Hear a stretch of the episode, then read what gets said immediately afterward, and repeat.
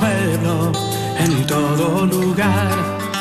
Jesús nos llama a ser misioneros, llevando paz y caridad. Hoy es el tiempo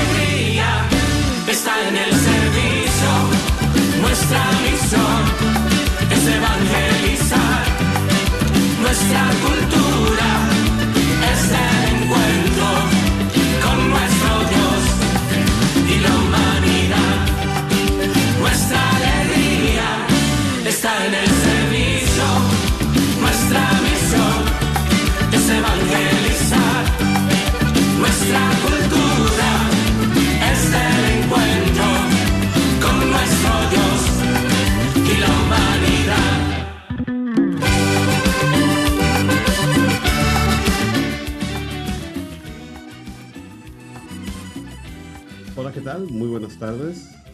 Muy bienvenidos a este su programa. Muy bienvenidos a este su programa eh, que tenemos cada miércoles, eh, Caminando con Jesús, aquí por la red de Radio Guadalupe. Un gusto estar aquí con ustedes. Mi nombre es Juan Carlos Moreno, director de la Oficina de Evangelización, Catequesis y Vida Familiar para la Diócesis de Dallas. Un gusto estar aquí con ustedes. Hemos estado recorriendo eh, este oración, este enunciado, este pronunciamiento de nuestra fe, que es el credo, en los últimos programas. Así que hoy vamos a continuar con, con esta trama que llevamos. Nos quedamos eh, la ocasión pasada eh, en el misterio pascual, en ese enunciado de que Jesús padeció, fue sepultado, resucitó al tercer día. Entonces vamos a continuar con, con ese tema el día de hoy, Eh, pero como siempre vamos a comenzar en oración para luego pasar a hacer una reflexión del magisterio de la iglesia y continuar nuestro tema. Así que recordando que estamos siempre en presencia de Dios, nos disponemos a entrar en oración en el nombre del Padre, del Hijo y del Espíritu Santo. Amén. Queremos darte gracias, Señor Padre Todopoderoso, por tu presencia entre nosotros, tú que siempre has querido que vivamos en comunión contigo, nos has llamado por nuestro nombre y no menospreciaste incluso mandar a tu único Hijo Jesucristo para que Él, como el camino, la verdad y la vida, nos mostrara el camino de redención hacia ti. Gracias por todas las oportunidades que nos das. Gracias por la invitación que a través de la iglesia nos das de convertirnos, sobre todo en este tiempo propicio en el que vamos a entrar, que es la cuaresma, donde año con año renuevas esa invitación, ese compromiso con nosotros para caminar con tu Hijo Jesús a través del desierto, a través de las prácticas de oración, ayuno, penitencia, eh, poder entrar más profundamente en este misterio pascual. Todo eso lo pedimos por el mismo Jesucristo nuestro Señor. Amén. En nombre del Padre y del Hijo y del Espíritu Santo. En estos momentos vamos a estar escuchando una reflexión de la homilía del Papa Benedicto XVI en la solemnidad de la Ascensión, el 24 de mayo del año 2009. Y bueno, nos enseña el Papa Benedicto. Jesús fue elevado en presencia de ellos, y una nube le ocultó, lo le ocultó a sus ojos. Es el misterio de la ascensión que hoy celebramos solemnemente. Pero, ¿qué nos quiere comunicar la Biblia y la liturgia diciendo que Jesús fue elevado? El sentido de esta expresión no se comprende a partir de un solo texto, ni siquiera de un solo libro del Nuevo Testamento, sino en la escucha atenta de toda la Sagrada Escritura. En efecto, el uso del verbo elevar tiene su origen en el Antiguo Testamento y se refiere a la toma de posesión de la realeza. Por tanto, la ascensión de Cristo significa, en primer lugar, la toma de posesión del Hijo del Hombre crucificado y resucitado de la realeza de Dios sobre el mundo. Pero hay un sentido más profundo que no se percibe en un primer momento. En la página de los Hechos de los Apóstoles Se dice ante todo que Jesús fue elevado, y luego se añade que ha sido llevado. El acontecimiento no se describe como un viaje hacia lo alto, sino como una acción del poder de, Dios, que introduce a Jesús en el espacio de la, próxima proximidad divina. La presencia de la nube que lo oculta a sus ojos hace referencia a una antiguísima imagen de la teología del Antiguo Testamento e inserta el relato de la ascensión en la historia de Dios con Israel, desde la nube del Sinaí y sobre la tienda de la alianza en el desierto, hasta la nube luminosa sobre el monte de la transfiguración. Presentar al Señor envuelto en la nube evoca, en definitiva, el mismo misterio expresado por el simbolismo de sentarse a la derecha de Dios. En el Cristo, elevado al cielo, el ser humano ha entrado de modo inaudito y nuevo en la intimidad de Dios. El hombre encuentra ya para siempre espacio en Dios. El cielo, la palabra cielo, no indica un lugar sobre las estrellas, sino algo mucho más osado y sublime. Indica a Cristo mismo, a Cristo mismo, la persona divina que acoge plenamente y para siempre a la humanidad, aquel a quien Dios y el hombre están inseparablemente unidos para siempre.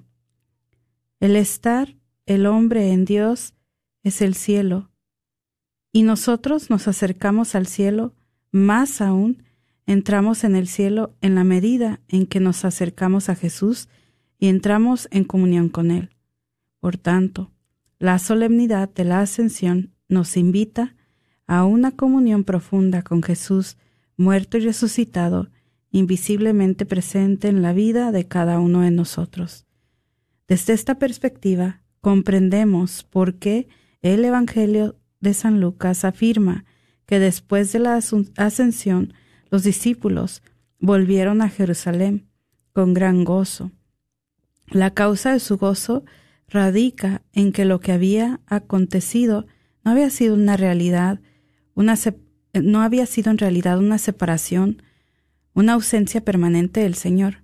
Más aún, en ese momento tenían la certeza de que el crucificado resucitado estaba vivo, y en él se habían abierto para siempre a la humanidad las puertas de Dios, las puertas de la vida eterna. En otras palabras, su ascensión no implicaba la ausencia temporal del mundo, sino que más bien inauguraba la forma nueva, definitiva y perenne de su presencia, en virtud de su participación en el poder regio de Dios. Precisamente a sus discípulos, llenos de intrepidez por la fuerza del Espíritu Santo, corresponderá a ser perceptible su presencia con el testimonio, el anuncio y el compromiso misionero. También a nosotros la solemnidad de la ascensión del Señor debería colmarnos de, serenidad y entusiasmo, como sucedió a los apóstoles, que del monte de los olivos se marcharon con gran gozo. Al igual que ellos, también nosotros, aceptando la invitación de los dos hombres vestidos de blanco, no debemos quedarnos mirando al cielo, sino que bajo la guía del Espíritu Santo debemos ir por doquier y proclamar el anuncio salvífico de la muerte y resurrección de Cristo. Nos acompañan y consuelan sus mismas palabras, con las que concluye el Evangelio según San Mateo. Y, he aquí que yo estoy con vosotros todos los días hasta el fin del mundo. Queridos hermanos y hermanas, el carácter histórico del misterio de la resurrección y de la ascensión de Cristo nos ayuda a reconocer y comprender la condición trascendente de la Iglesia, la cual no ha nacido ni vive para suplir la ausencia de su Señor desaparecido, sino, sino que, por el contrario, encuentra la razón de su ser y de su misión en la presencia permanente, aunque invisible, de Jesús, una presencia que actúa con la fuerza de su espíritu.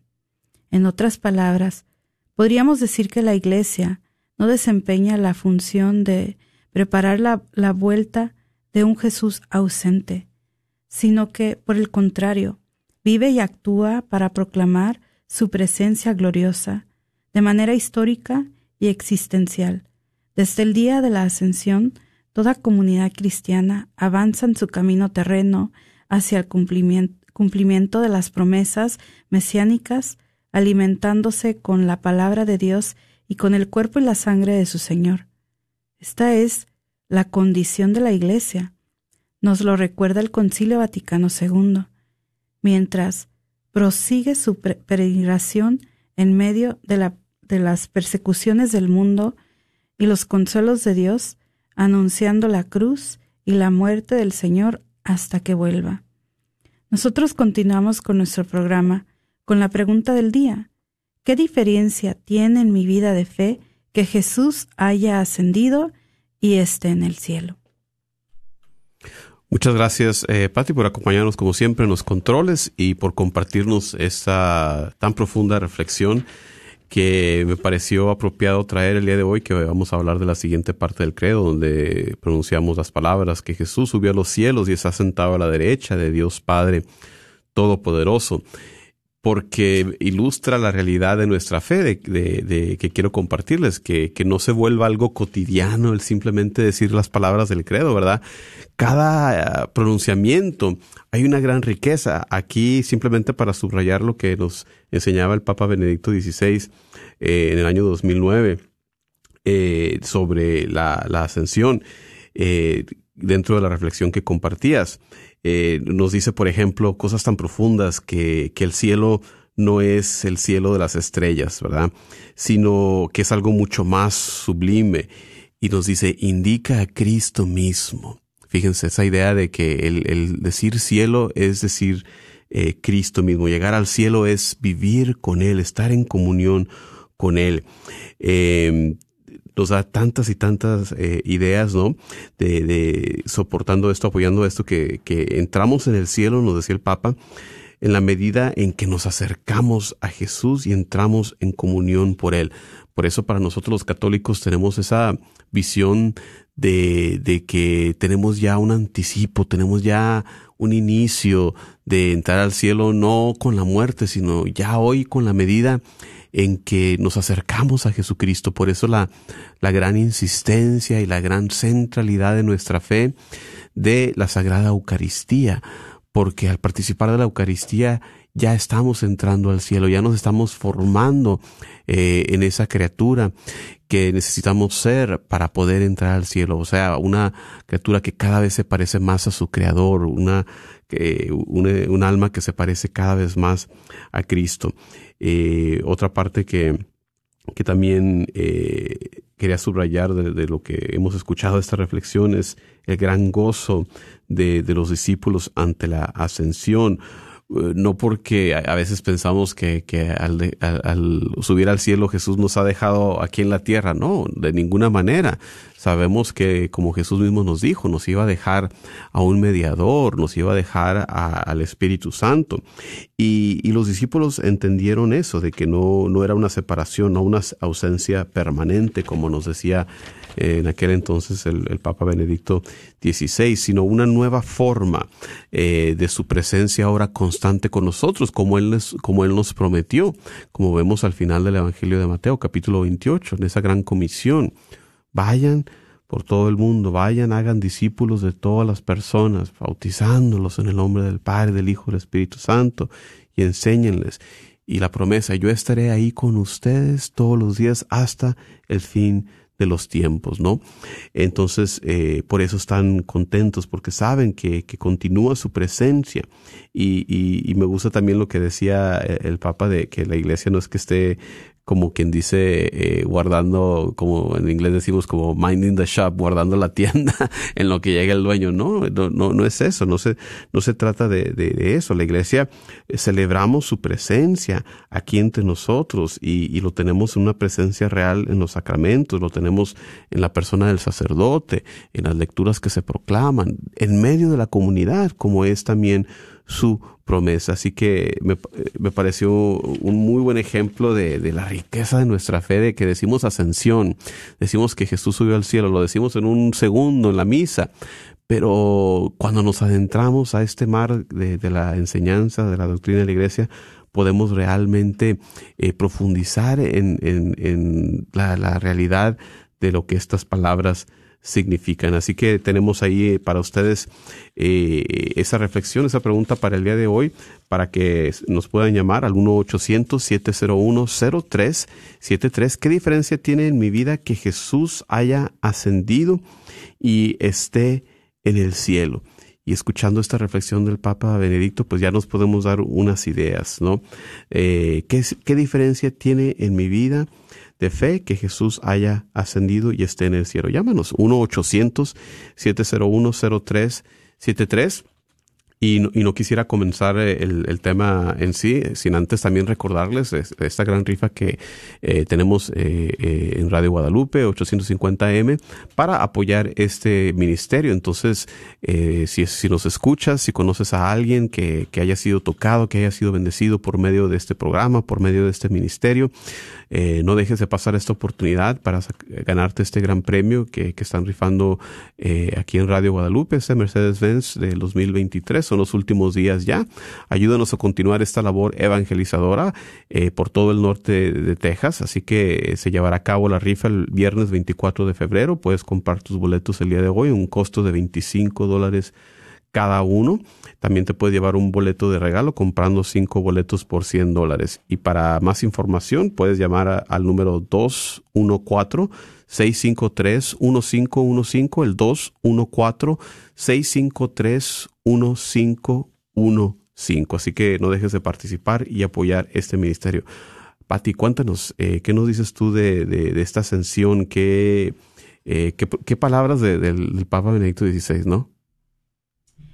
Pues sí, um, como lo dices aquí, ¿verdad? Y la pregunta, ¿qué diferencia tiene en mi vida de fe que Jesús haya ascendido y está en el cielo? Pues como decías ahorita, que Dios eh, nos hace esa alusión de que el cielo es Dios y, y pues qué mejor que nosotros todos aspiremos eh, el querer estar con Él para siempre. Y yo pienso que pues en esto que, que acabamos de, de leer, ¿verdad? Nos recuerda que la meta de toda persona debe de ser el estar en el cielo.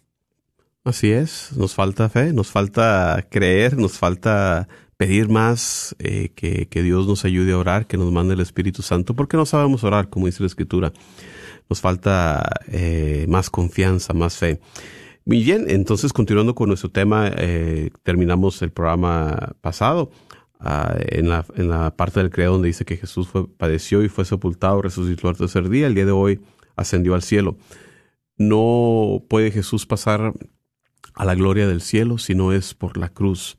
Y para nosotros, sus seguidores, sus discípulos, los cristianos, también es lo mismo. No quiero decir con esto que, que hay una obligación de sufrir.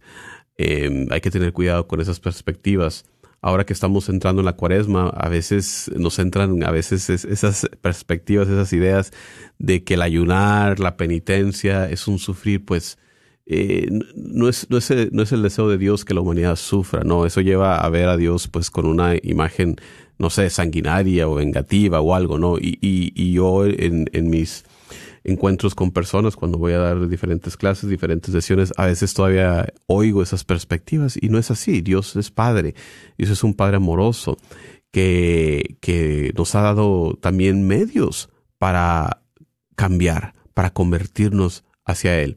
Así que estos medios que Él nos da sí que duelen a veces porque hay que someter a esos deseos, eh, pero es un dolor que no es eh, punitivo, o sea, no es castigo, sino más bien medicinal. Medicinal. Ah, yo doy el ejemplo de, de decir, bueno, si, si tienes niños pequeños, seguramente te ha pasado eh, que, que estás detrás de ellos, viéndolos, cuidándolos, porque no sabes dónde van a meter la manita. Si llegan a meter la mano en una estufa, eh, cerca de una estufa caliente, pues se van a quemar. Y, y con ese dolor, que le, que le duele a uno como padre de tanto o más como a ellos, van a aprender que no es bueno el, el, acercarse a, la estufa. Es algo parecido, ¿no? eh, a través de, de estas prácticas sometemos nuestros deseos, sometemos nuestras inclinaciones para poder tener libertad, ser libres de dirigir nuestros deseos, nuestra voluntad hacia Dios. Así que, eh, pero la cruz de Cristo, la cruz por la cual Él padeció, está presente también en nosotros, porque es una expresión, esta cruz es una expresión de ese amor radical de, de un Dios que se entrega por completo, de una vida que fue dada por completo a los demás, que también es modelo para nosotros. Fuimos creados, hermanos y hermanas, no para el egoísmo, no para vivir encerrados en nosotros mismos. Somos felices en la medida en que nos damos a los demás. Y lo hemos comprobado, lo hemos vivido. Eh, tú que me escuchas en casa, que me escuchas en el trabajo, manejando, lo sabemos que en esos momentos en que nos olvidamos de nosotros mismos, que ayudamos a alguien más, que hicimos algún voluntariado, que hicimos una buena obra, y si nos ponemos a reflexionar, nos damos cuenta de que es en esos momentos en que somos más libres, que somos más humanos, porque nos hemos olvidado de nosotros mismos y nos damos a los demás. Y, eso es lo que vino a ser Jesús, eso es lo que vino a, mostrarnos, eso es lo que la cruz nos enseña. Eh, en muchas religiones se habla de, de una expiación del hombre, que reconoce su culpa ante Dios y, el deber de borrar este sentimiento de culpabilidad por acciones, por sacrificios. Pero en el Nuevo Testamento, con la cruz de Jesús, nos da una visión un tanto diferente, porque ahora no somos nosotros los que buscamos acercarnos a Dios, ofrecer algún sacrificio para poder restablecer el equilibrio, para poder reparar la relación, sino que es Dios mismo quien se acerca al hombre para entregarle su amor. Esta relación con Dios se restablece no por nada que nosotros podamos hacer, éramos incapaces nosotros mismos con nuestras propias fuerzas de restablecer esta relación. Se, restablece por iniciativa divina, por su amor, por su misericordia.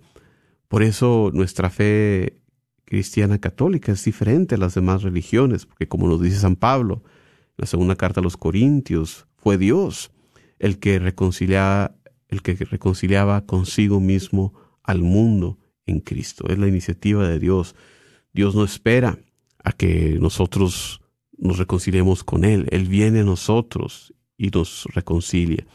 Y, entonces la cruz es un movimiento de, de arriba a abajo, de, de Dios hacia, hacia el hombre. Eh, no es una obra de reconciliación de la humanidad a Dios, sino la prueba de amor de Dios que se anonada para salvar al hombre. Es, el acercamiento de Dios a nosotros, no al revés. Nosotros no podíamos reparar esa relación.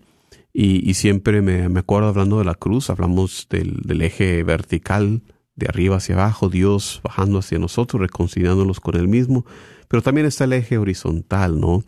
De, reconociendo que con el pecado herimos a los demás, herimos a, otras personas, y, a veces, aunque no sea visiblemente, por el hecho de que estamos unidos en ese cuerpo místico con Jesucristo en la cabeza, todas nuestras acciones de alguna manera u otra afectan a las demás partes del cuerpo así como cuando te pegas en el dedo chiquito, no nada más te sientes que te duele todo el cuerpo, ¿no? Eh, pero eh, así es la realidad mística de, nuestra unidad en el cuerpo místico, que, todas las acciones afectan unos a otros. Así que para pasar eh, a la gloria tenemos que pasar por la cruz y, y ahora sí, nos dice el credo que Jesucristo subió a los cielos y está sentado a la derecha de Dios Padre Todopoderoso tenemos ese proceso, ¿no? Que hablamos del misterio pascual, de su pasión, muerte, resurrección. Con su resurrección vienen las apariciones del Jesús resucitado, para después, 40 días después eh, de estar con ellos, Jesucristo sube a los cielos, se sienta a la derecha de Dios Padre y de ahí, pues desde entonces, reina nuestro Señor. Y, y, muy interesante que no se nos olvide que está Jesucristo en el cielo con su humanidad no, no la hizo a un lado como un despojo, no, eh, sigue en la gloria eterna del cielo con Dios, intercediendo siempre sin cesar ante el Padre, enviándonos a su Santo Espíritu, dándonos la, esperanza, el aliento de llegar a estar algún día con Él. en su humanidad, porque así también va a ser con nosotros al final, al final de los tiempos, como vamos a ver. Y, hablando del final de los tiempos, pues eh, entramos también eh, en el credo, entramos en la reflexión de las postrimerías, de las últimas cosas, ¿no? Eh, esa rama de, la escatología que la, denomina la, de, la, de la teología, perdón, la rama de la teología que se denomina escatología, que son las últimas cosas, el cielo, el purgatorio, el infierno, el juicio, la segunda venida de Jesucristo en gloria. Y, ahí vemos, eh, eh, nos enseña magisterialmente la iglesia en, el catecismo, que el cielo es el estado de felicidad suprema y definitiva. Y eh, ahí es el destino pues de todos los que mueren en gracia con Dios y no tienen la necesidad de posterior purificación, ¿verdad? Porque para eso está entonces el purgatorio, como vamos a ver. numeral 1024 nos dice el catecismo, el cielo es el fin último, la realización de las aspiraciones más profundas del hombre, que, me pareció algo también digno de reflexionar, ¿no? Porque eh, creyentes o no, todo ser humano, sea, sean cristianos o no creyentes en nada, todos tenemos la experiencia común de, de saber que no estamos hechos aquí para la tierra. ¿Por qué? Porque no importa el evento más feliz que pueda alguien experimentar, sea, sea lo que sea, sea más grande o sea mundano. Ganó tu equipo la Serie Mundial, ah, qué alegría. Bueno, ya viene la nueva temporada, ahora a ver cómo nos va. Es algo pasajero, sabemos que no nos llena. Eh, el amor de una persona, bueno, a veces hasta traicionan también. Eh, nada de eso, una buena comida, qué rico en ese momento ese taco, pero cinco horas más tarde ya tienes hambre otra vez. Ninguna de esas experiencias, sea la que sea, nos llenan por completo. Quizás por algún momento sí, pero no por completo. Y eso nos habla a la realidad de que estamos hechos para algo más, porque ninguna de estas cosas nos da una satisfacción completa. Eh, el, catecismo también confirma la enseñanza que nos daba el Papa Benedicto en el numeral 1025. Nos dice, el cielo es estar con Cristo. El cielo es estar con Cristo. Y, y por eso la vida cristiana, pues, en definitiva es un entrenamiento para vivir en esta comunión eterna. Si no somos como Cristo, no podemos entrar al cielo. Por eso hay que aprender a perdonar como Él. Por eso hay que aprender a amar como Él. Por eso hay que compartir la buena nueva como Él. Em, también nos confirma el numeral 1026, algo que leímos aquí, que, que Cristo nos abre el cielo, nos abre las puertas del cielo. Con su, con su muerte, con su ascensión al cielo, desciende a los infiernos, ya hablamos de eso también. Eh, eh, lleva de la mano a esos justos que habían muerto antes de su venida para dirigirlos al cielo. Sobre el purgatorio, eh, nos dice el catecismo, que en el, numeral 1472, que para entender esta doctrina del purgatorio es preciso recordar que el pecado tiene una doble consecuencia.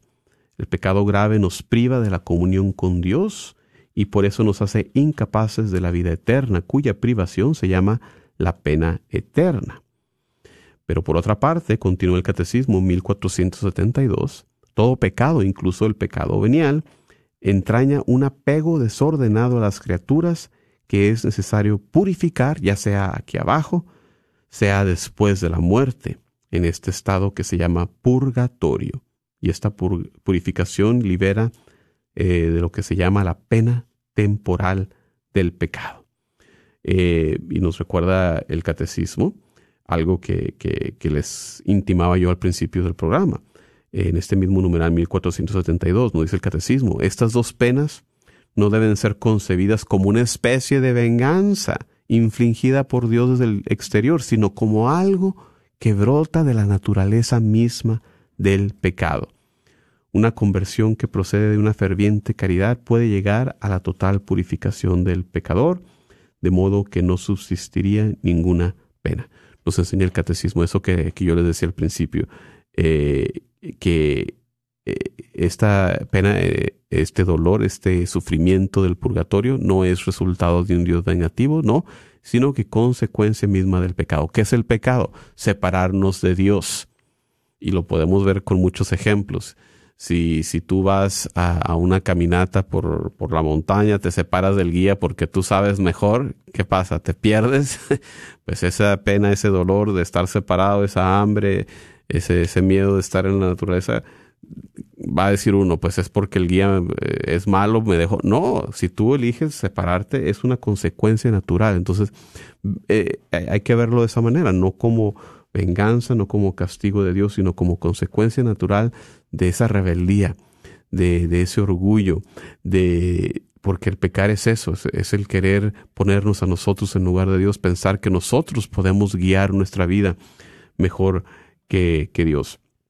Y sobre el purgatorio nos, nos dan unas grandes perspectivas los santos. Nos dicen, por ejemplo, que el purgatorio no es un lugar separado del cielo, sino que es parte del cielo, no es un tercer lugar distinto entre el cielo y el infierno.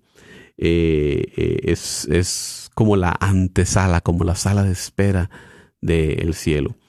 Eh, por ahí en la perspectiva de, otros santos nos dicen que el purgatorio no es, algo gozoso, no es algo melancólico, eh, sin quitarle eh, así el gozo y el triunfo de la muerte cristiana.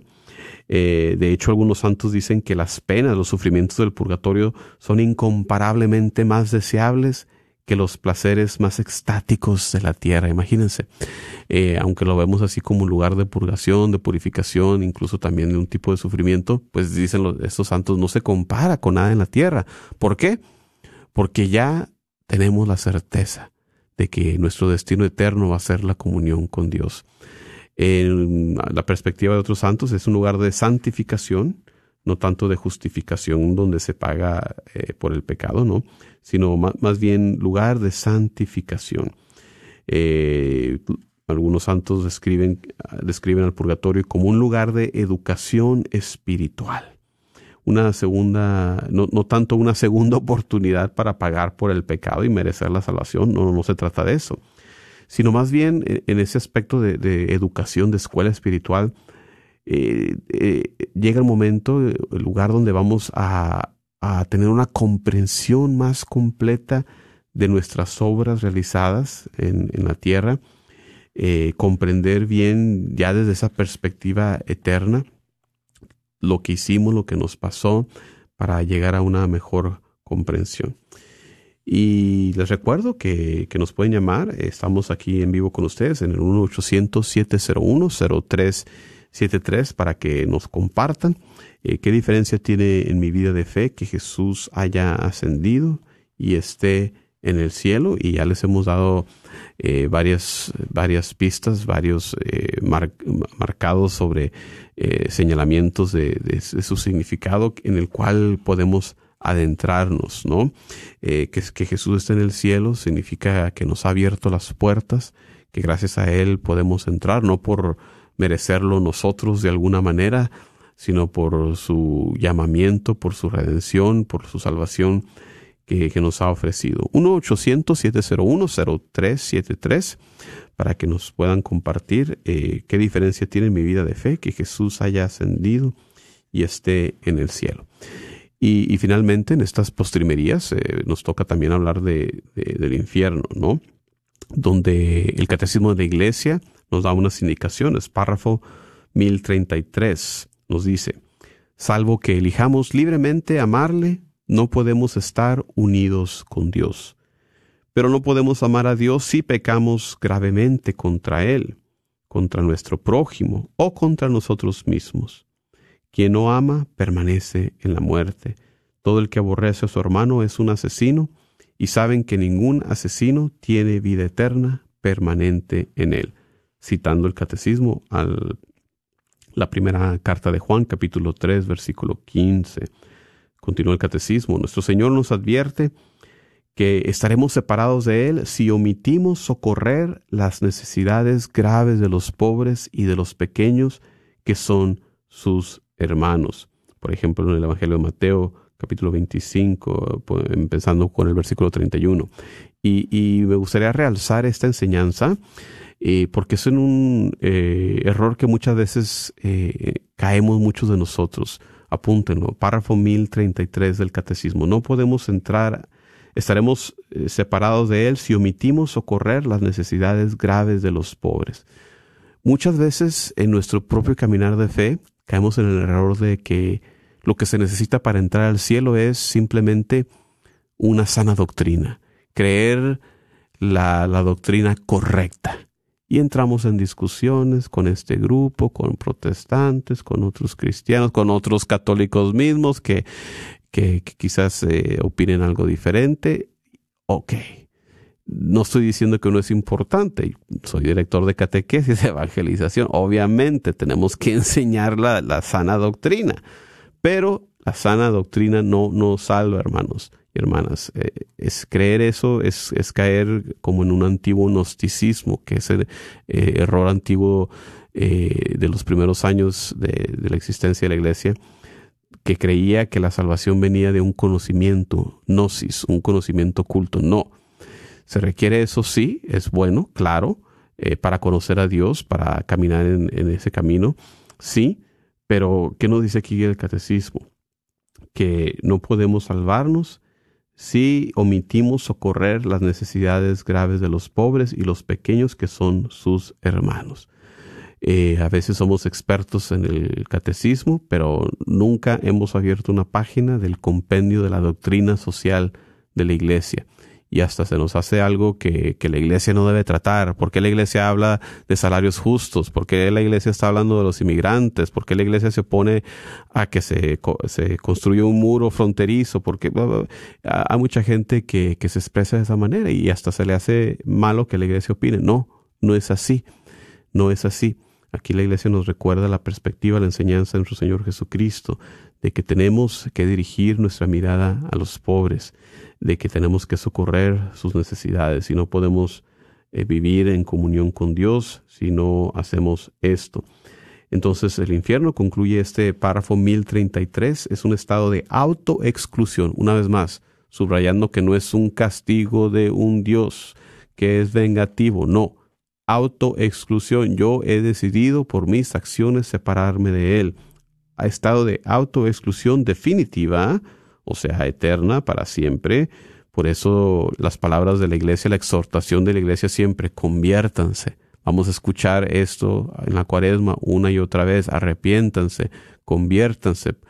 Aún hay tiempo de cambiar el rumbo, porque una vez acabado nuestro transcurso terrenal, nuestro peregrinar terrenal, nuestra opción queda fija hay unos que dicen, no, pues que al cabo me convierto ya cuando esté moribundo. pues primero que nada no sabemos cómo vamos a morir. Puede que sea en un accidente, sin tener oportunidad de pensar en, esto. Puede ser en un instante. Eh, puede ser durante nuestro dormir. No, no podemos asumir que, que, vamos a tener esa oportunidad. Por eso la iglesia también nos exhorta a, a orar siempre por una buena muerte, ¿verdad? ¿Qué significa una buena muerte?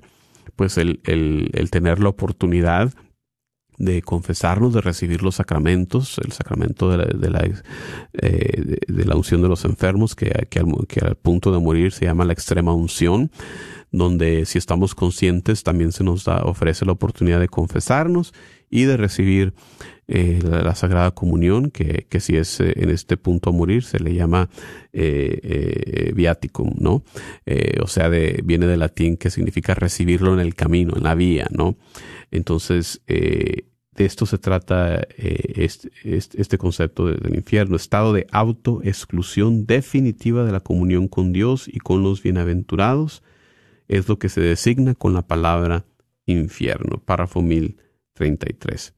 Y continuamos con el credo que dice, de nuevo vendrá con gloria Jesús, ¿verdad? Para juzgar a vivos y muertos. También muy, muy interesante esta enseñanza de la iglesia. Va a juzgar a vivos y muertos. ¿Qué significa eso? Que en el momento en que regrese su segunda venida, pues va a juzgar tanto a la humanidad que, que ha muerto desde antes de ese momento y los que tengan la fortuna o desfortuna de, verlos si son malos, también van a ser juzgados. Por eso los que estén en ese momento vivos y a los, al resto de la humanidad que, ha muerto a través de la historia. Eh, la iglesia también, dentro de su enseñanza, nos dice que hay un juicio, hay de hecho dos juicios, eh, dos o dos ah, aspectos de este juicio, un juicio que se le denomina particular y un juicio final. Eh, el juicio particular es lo que ocurre con la muerte de, cada persona. Con, con, la muerte, como hemos dicho, se cierra ese, ese periodo, ese peregrinar terrenal con la muerte, se cierra este periodo de elegir, de aceptar o de rechazar a Dios. Eh, después de la muerte queda sellada nuestra decisión y viene nuestra retribución eterna después de la muerte. Eh, retribución es un término neutral, ¿verdad? Porque puede ser eh, castigo eterno o puede ser la, la beatitud eterna con Dios. Entonces, al llegar nuestra muerte, llega nuestro juicio particular, somos juzgados y ahí vamos entonces a, nuestro destino. Según eh, el pensamiento de, la mayoría de los teólogos, pues dirían que la mayoría de nosotros, por la necesidad de purgar eh, pecados veniales, vicios, eh, cosas que estamos todavía apegados y no completamente a Dios, dice, bueno, la, mayoría de nosotros, los que estemos destinados al cielo, quizás vamos a pasar primero por esa purgación, por esa purificación, para después ir al cielo, ¿no? Eh, y entonces el juicio final, ¿qué sucede? Pues en el juicio final, sucede con la segunda venida de Jesucristo.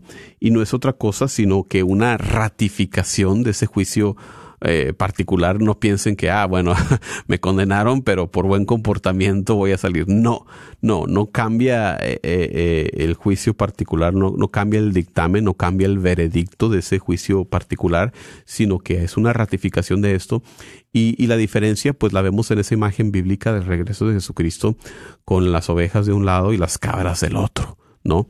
Eh, unos a su derecha y otros a su izquierda, donde nos dice las Sagradas Escrituras, pues eh, todo eh, quedará a, la luz, todas nuestras acciones, todo, todo con sus implicaciones van a quedar vistas, van a quedar, van a ser conocidas, va, va, a estar presente toda la humanidad con Jesucristo como juez, brindando un, un dictamen, ¿no? Entonces ahí en este juicio pues nos encontramos ante el Señor Jesucristo, ante nuestra vida, con todos sus actos, las palabras, pensamientos, omisiones, quedando al descubierto. De este juicio final nos dice el Catecismo en el párrafo 1038, eh, la resurrección de los muertos, de los justos y de los pecadores, precederá al juicio final. Esta será la hora en que todos los que estén en los sepulcros oirán su voz y los que hayan hecho el bien resucitarán para la vida, y los que hayan hecho el mal para la condenación. Entonces Cristo vendrá en su gloria acompañado de todos sus ángeles, serán congregadas delante de él todas las naciones, y él separará a los unos de los otros, como el pastor separa las ovejas de las cabras. Pondrá las ovejas a su derecha y las cabras a su izquierda. E irán estos a un castigo eterno y los justos a una vida eterna. Y antes de que se me pase otra cosa que, aquí menciona el catecismo, es el hecho de que eh, eh, con el juicio final, con la venida de Jesucristo, viene la resurrección de los muertos. Todos los que han fallecido antes de esta segunda venida de Jesús resucitan, tanto los justos como los pecadores, o sea que se vuelve a reunir el cuerpo con su alma y en cuerpo y alma, porque hay que recordar, ese es el plan original de Dios. Se, se ve truncado por la apariencia, la aparición del pecado en la historia humana. Pero aquí viene ya a, a sanarse eso, ya no hay separación. Vuelve una vez cuerpo y alma, en cuerpo y alma el juicio, en cuerpo y alma el ser humano una vez completo, una vez más en su integridad original, como era el deseo de Dios, pasamos a ese destino eterno, a la bendición del, cielo o a la perdición del infierno. Es una cosa que, que a veces eh, me he encontrado no, no, como que no, eh, mucha gente a veces, aunque lo recitamos todos los, domingos el, credo y, está un poco más claro en, en, el credo de los apóstoles, pero como que no nos ha caído el 20. Eh, me ha tocado llegar a lugares donde dicen, ¿cómo así? ¿Cómo que vuelve a reunirse el, el, alma con el cuerpo? Y sí, esa es nuestra fe, una restauración de ese, de ese plan original con Dios, eh, la realización en nuestra fe de que el ser humano no, no es un alma eh, encarcelada en un cuerpo, ¿no? Esa es otra filosofía más bien griega. Eh, para nosotros es eh, el ser humano íntegro en cuerpo y alma, compuesto por esos, de esas dos cosas, cuerpo y alma. Y entonces nuestro destino final es así, en cuerpo y alma. Em, la siguiente parte del credo, recordándoles que nos pueden llamar, aún hay tiempo para reportarse, el 1 800 701 0373 para que compartan con nosotros qué, qué diferencia hace nuestras vidas eh, de fe, la ascensión de Jesús, que el hecho de que está en el cielo. 1-800-701-0373. Y prosiguiendo con el credo, nos dice en la siguiente parte, creo en el Espíritu Santo, Señor y dador de vida, que procede del Padre y del Hijo, que con el Padre y el Hijo recibe una misma adoración y gloria, y que habló por los profetas. Eh, esta es la parte del credo que se añade eh, sobre todo en el concilio de Constantinopla en el año 381. Habíamos mencionado en, otros episodios que el credo se le denomina credo niceno constantinopolitano por haber sido eh, redactado en los concilios de Nicea, primer concilio de Nicea y primer concilio de Constantinopla. Si, si te fijas, por ejemplo, en el credo de los apóstoles, ¿qué es lo que se dice? Bien sencillo, creo en el Espíritu Santo y la, la Santa Iglesia Católica. Es todo lo que dice, creo en el Espíritu Santo. Pero entonces, al haber controversias, al haber herejías, al haber eh, enseñanzas eh, erróneas, contrarias sobre el Espíritu Santo, pues se reconoce que, que, tiene que haber una aclaración y por eso se agregan al credo estas palabras, ¿no? Que, que Señor y dador de vida, que procede del Padre y del Hijo, que recibe una misma adoración y gloria. Es un mismo Dios, eh, porque ese es uno de, los errores comunes, ¿no? Eh, el, no reconocer que el Espíritu Santo sea una persona divina, que, sea algo distinto, ¿no? Eh, los primeros escritores, los escritores de los primeros siglos de nuestra fe cristiana, los santos padres, cuando hablaban del Espíritu Santo, a diferencia de las designaciones Padre e Hijo, el nombre de la tercera persona divina, eh, quizás en ese entonces no expresaba algo específico, sino que designaba también lo que es común a Dios. Lo propio de esta tercera persona consiste en lo común, en la unidad del Padre y del Hijo. Por eso cuando hablamos de comunión, cuando hablamos de unidad, eh, estamos hablando de, de, la obra, de la acción del Espíritu Santo.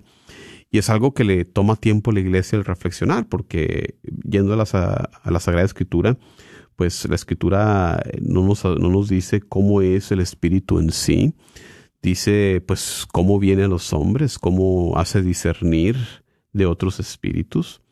Eh, toca más adelante con padres de la iglesia como un San Agustín que nos enseña, él ve cómo lo propio del Espíritu Santo es lo que es común del Padre y del Hijo, la comunión lo, peculiaridad del Espíritu Santo es ser unidad, ser principio de unidad. En este Dios personal, eh, este par de Padre e Hijo se vuelve, eh, añadiendo esta unidad, se vuelve en la Trinidad, sin, sin deshacer este diálogo que hay entre Padre e Hijo.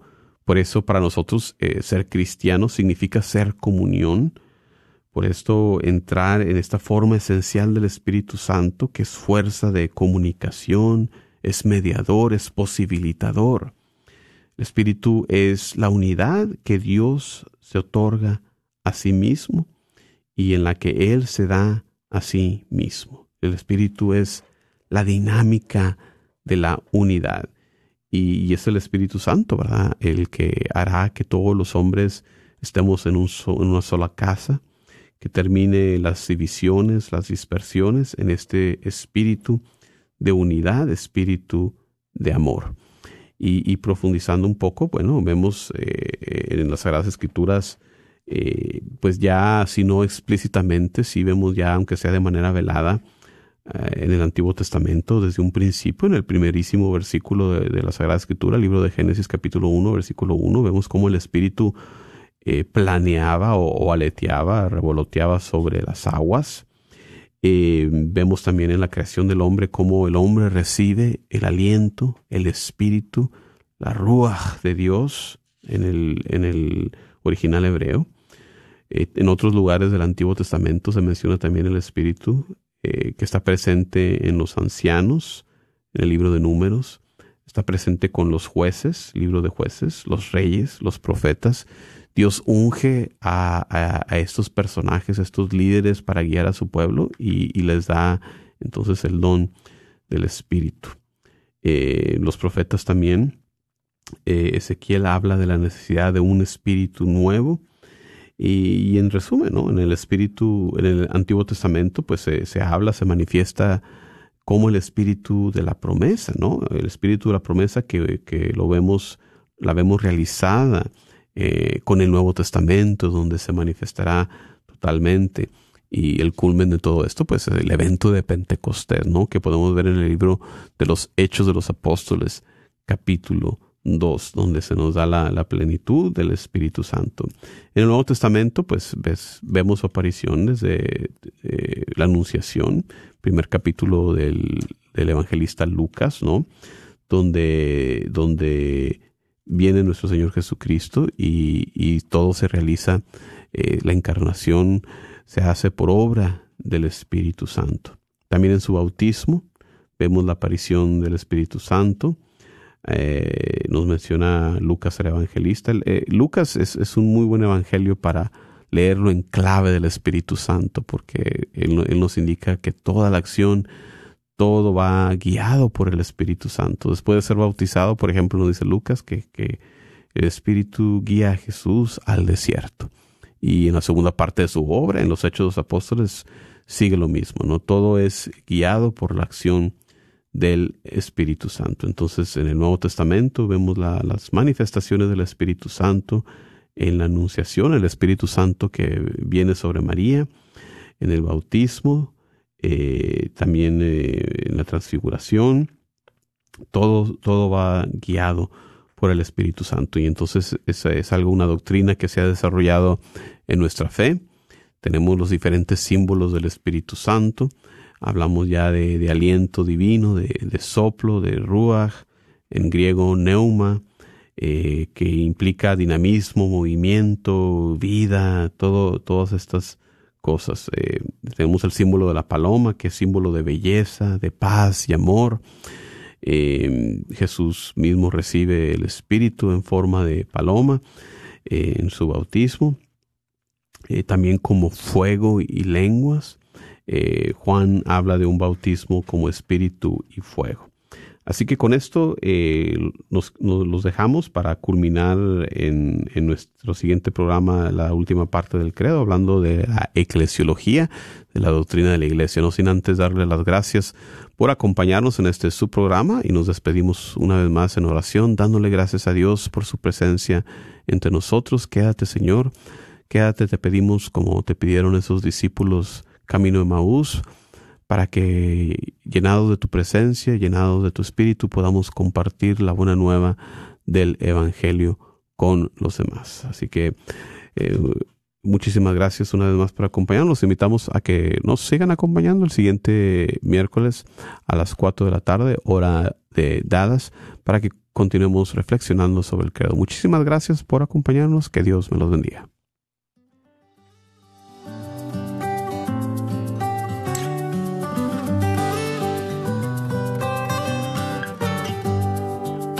Jesús nos llama a ir al encuentro de su pueblo en todo lugar. Jesús nos llama a ser misioneros, llevando paz y caridad. Hoy es el tiempo